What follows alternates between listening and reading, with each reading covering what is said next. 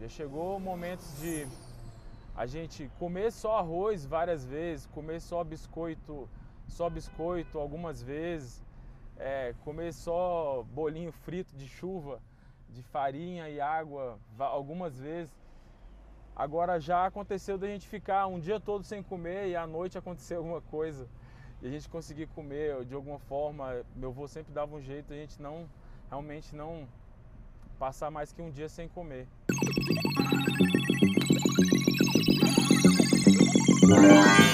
Olá, eu sou a Holly, a assistente virtual da nova série de conteúdos do Arena. Eu tô aqui para mostrar para vocês que é possível sim transformar a vida de várias pessoas, ainda que você só tenha 12 minutos.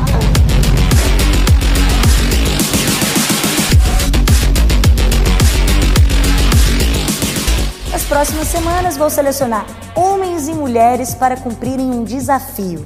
Eles vão receber ponto no ouvido com todas as instruções. Eu vou dizer onde eles devem ir, vou dar os recursos básicos e, por fim, 12 minutos para que eles possam transformar a vida de alguém desconhecido. né? Já podemos falar?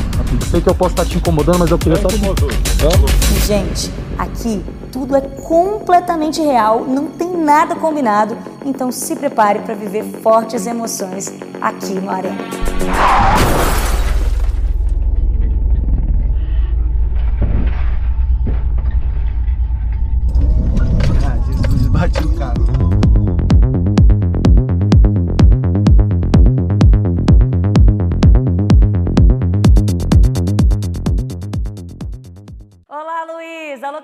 Localização já está no seu celular.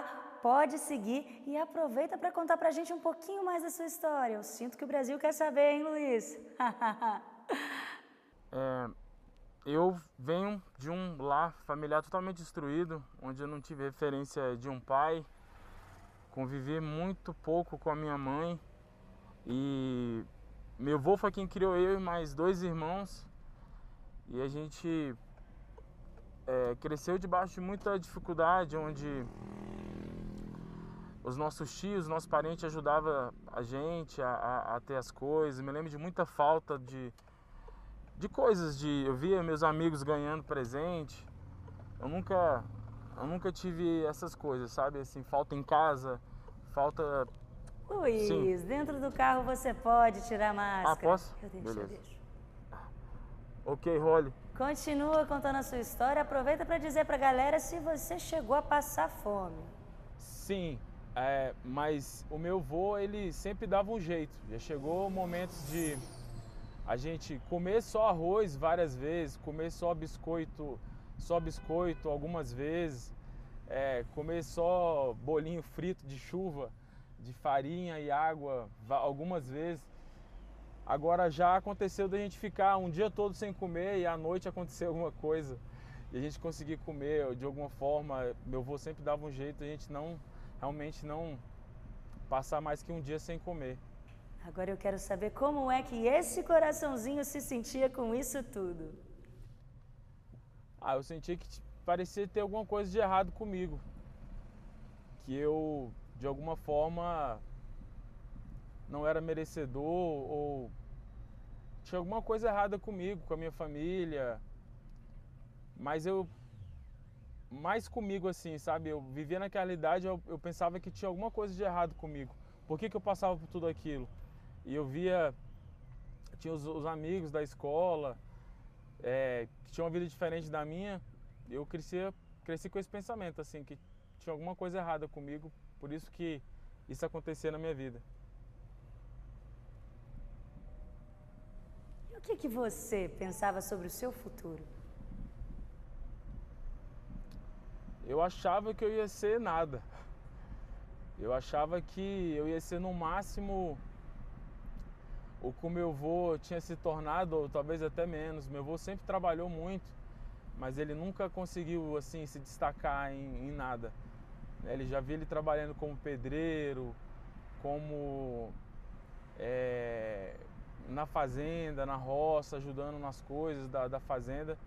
E eu me via que o meu, eu imaginava que o meu futuro poderia ser no máximo isso, assim, que o máximo que eu poderia ser é ter o- é sobreviver. Era o pensamento que eu tinha. Assim, meus, nessa época eu pensava que eu poderia sobreviver.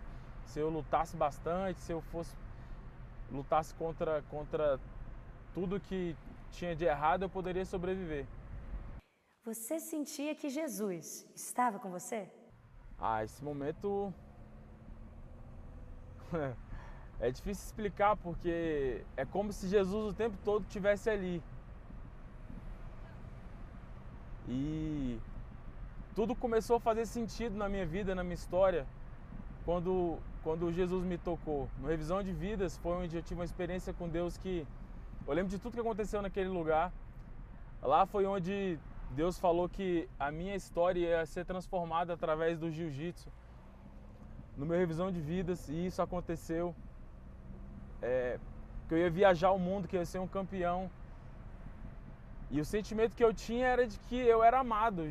Jesus me amava, sempre me amou.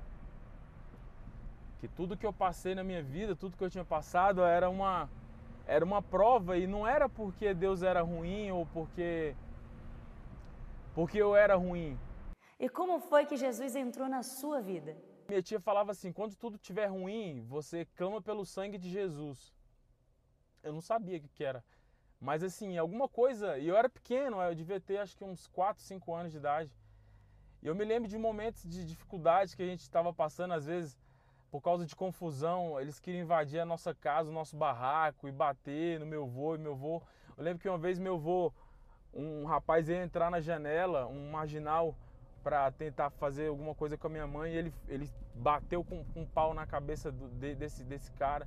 E eu me lembro que eu estava assim escondido embaixo da, do tanquinho de lavar roupa e eu ficava eu ficava repetindo o que minha tia falou para mim, falava sangue de Jesus tem poder, sangue de Jesus tem poder.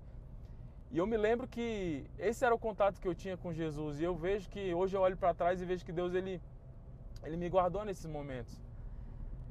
E minha tia ela sempre pregava para mim, ela quando ela estava lá em Lusiana, nossa casa, ela ia para levar compra, para ajudar a gente é, ajudar com dinheiro, levar a gente para tomar sorvete. É, ela sempre pregava, ela falava para mim de Jesus, falava que Jesus podia mudar a, a, a, nossa vida, a minha vida. E aquilo, de, eu, de uma certa forma, ficou dentro de mim, né? Eu só fui entender isso numa revisão de vidas. E como é que está a sua vida hoje? Ah, hoje eu tenho um casamento maravilhoso, tenho uma esposa, tenho uma filha linda, minha filha é meu amor. É um, é um presente de Deus assim na minha vida, não tem explicação para o amor que eu sinto por ela e a minha esposa. Eu olho para minha filha e o sentimento que eu tenho é que me Deus, Deus me deu a oportunidade de proporcionar para uma pessoa tudo aquilo que eu tive falta. Então é engraçado que a gente vai fazer compra. Meu sonho quando era criança era, era tomar danoninho, né? E eu vou fazer compra com a minha esposa e eu compro um monte de um monte de, de tablet da Noninha. Minha esposa fala, ah, não vai nem tomar isso, por que você está comprando isso tudo? Mas eu olho para ela e, e, penso que eu vou fazer de tudo para que ela tenha o que eu não tenho. Então, eu tenho uma filha maravilhosa, um casamento abençoado. Hoje eu tenho bastante sucesso na minha profissão, sou reconhecido. Eu tive a oportunidade de viajar o mundo, eu conheço nove países. Passei um tempo nos Estados Unidos, passei um tempo na Espanha, eu fui professor do Exército da Jordânia durante quase dois anos. É, cara, Deus me fez ir a um lugar, o menino que saiu lá da, de, uma, de uma realidade totalmente destruída em Lusiânia, Deus proporcionou com que eu pudesse conhecer o melhor, o melhor dele, como ele diz na palavra dele. Já tive a oportunidade de é, comer realmente entre os príncipes em Dubai, Abu Dhabi, na Jordânia, no Oriente, Oriente, Oriente Médio. Hoje eu sou bicampeão mundial de jiu-jitsu, sou campeão brasileiro, campeão pan-americano, entre outros títulos também.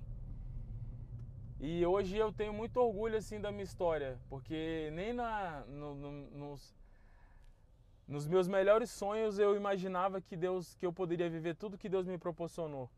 Eu achei a sua história incrível, Luiz, mas olha, andaram me perguntando aqui e o Brasil todo está querendo saber. Você come ou não come, dona Ninho? Como?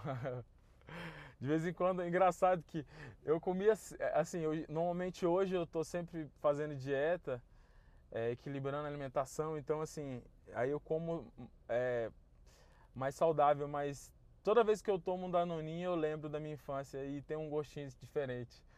Eu não sei explicar, sabe? É, é, e é gostoso Danoninho, né?